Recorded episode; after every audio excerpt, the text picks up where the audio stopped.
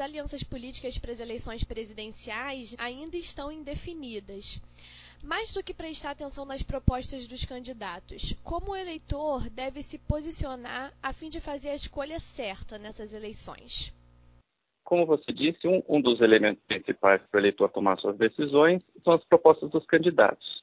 Mas como as propostas elas precisam ter algum fundamento para que os eleitores confiem que os candidatos vão cumprir suas promessas, a outra questão fundamental que o eleitor precisa se, se preocupar é com o histórico dos candidatos. Tanto o histórico daqueles que já ocuparam cargos públicos e o que, que eles fizeram quando eles foram é, deputados, quando eles foram senadores, governadores, prefeitos, etc. O que eles já realizaram, o que, que eles prometeram, o que eles conseguiram cumprir em momentos anteriores. E principalmente agora que a gente vive um momento de escândalos de corrupção, de, de uma série de irregularidades que vêm sendo desvendadas pelo sistema de integridade, pelo Judiciário, pelo Ministério Público, os eleitores também devem se atentar para o histórico dos candidatos em relação a esse tipo de coisa. Então, se eles estão respondendo processo, se eles estão sendo investigados, se eles já foram condenados em primeira instância, alguma coisa assim. Então, essas são as duas coisas principais além das propostas dos candidatos, que os eleitores devem se preocupar. O que no Brasil norteia o apoio político dos partidos? É ingenuidade a gente falar em ideologia? Olha, infelizmente, é, nós estamos vivendo um momento em que é, o sistema partidário ele está muito fragmentado, ele está vivendo uma crise.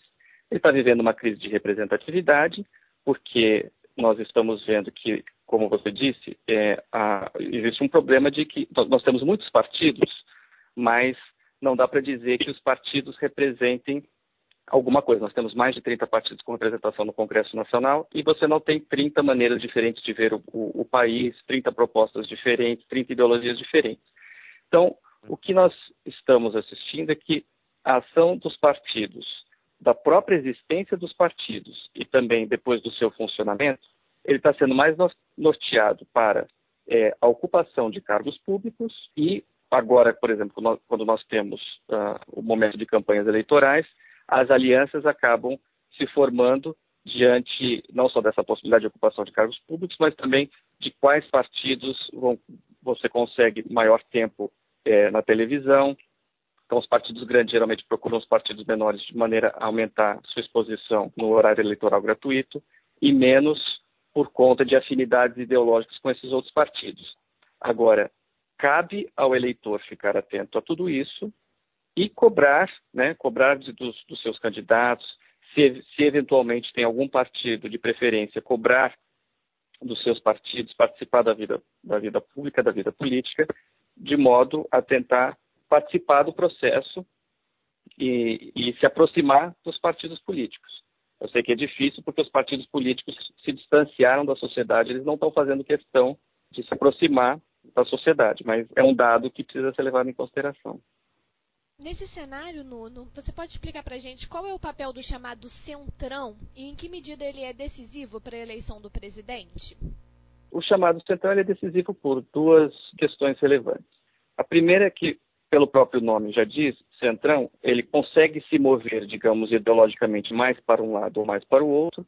Ele, esse, esses partidos compostos do centrão já chegaram a apoiar é, presidentes de é, tendências ideológicas distintas, já estiveram mais a centro-direita, já estiveram mais a centro-esquerda, e eles estão, eles, o, o, o objetivo justamente é a ocupação desses cargos públicos, e a importância deles é que para os outros partidos que têm pretensões de ocupar o poder, ele serve para dar o apoio no Congresso, que esses partidos precisam, né? o, o, como a gente havia mencionado anteriormente, por conta da fragmentação partidária, você precisa de compor com vários partidos para você conseguir passar suas propostas legislativas.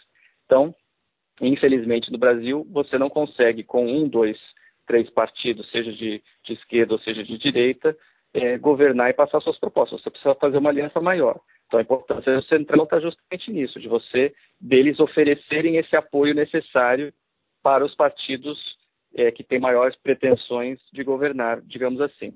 E também, na época de eleições, de uma, de uma forma, digamos, um pouco mais pragmática e mais imediata, é o tempo de televisão, que quanto maior o número de alianças, de partidos que compõem a aliança, mais tempo os, os candidatos vão ter para uh, atingir o eleitor. Esse ano, na sua opinião, vai ser mais difícil definir um consenso no apoio a determinado candidato? Esse ano, mais do que outros, por conta do contexto em que a gente está vivendo, de Lava Jato, que já dura três anos, pelo menos quatro anos de investigação, são várias as figuras importantes que foram pegas durante esse processo. Houve uma pulverização de candidaturas e de apoio a essas candidaturas. Então, quando a gente vê as, as uh, pesquisas eleitorais, os principais candidatos de, que têm maior intenção de voto até menor intenção de voto, está muito fragmentado. Então, é, é, é 20, 18, 15, 17, 7%. Não, não, tem, não tem dois, um ou dois candidatos despontando como favoritos. O jogo está muito indefinido. Isso, evidentemente, acaba em um cenário que os partidos agem pragmaticamente, também acaba indefinindo e dificultando posi o posicionamento desses partidos, que geralmente é feito com base nas chances dos principais candidatos. Quando, quando você tem muitos candidatos e as intenções de voto e os apoios são fragmentados, os partidos menores acabam também refletindo essa indecisão, porque ele não sabe, digamos, em que cavalo apostar, né? Então, por isso, esse ano eu acredito que a, a indefinição vai ser maior do que nos, nos, anos anteriores e os apoios vão acabar se decidindo um pouquinho mais em cima da hora, digamos, nos, nos prazos legais. Qual é o papel dos estados e dos governadores na eleição para a presidência? Os governadores e, e, o, e o papel dos estados é muito importante porque, se a gente está falando de eleição presidencial, é claro que os candidatos a presidente, eles precisam de capilaridade por todo o país. Então, principalmente candidatos que às vezes têm um apoio muito grande, são conhecidos muito em determinada região, eles precisam atingir essas outras regiões. Isso se faz com base nesse tipo de aliança. Por isso que geralmente o que acontece é que partidos menores, é, na negociação que eles fazem para apoiar determinado candidato a presidente da República de, de uma outra sigla, sigla, exigem que essa sigla maior apoie determinados candidatos regionais.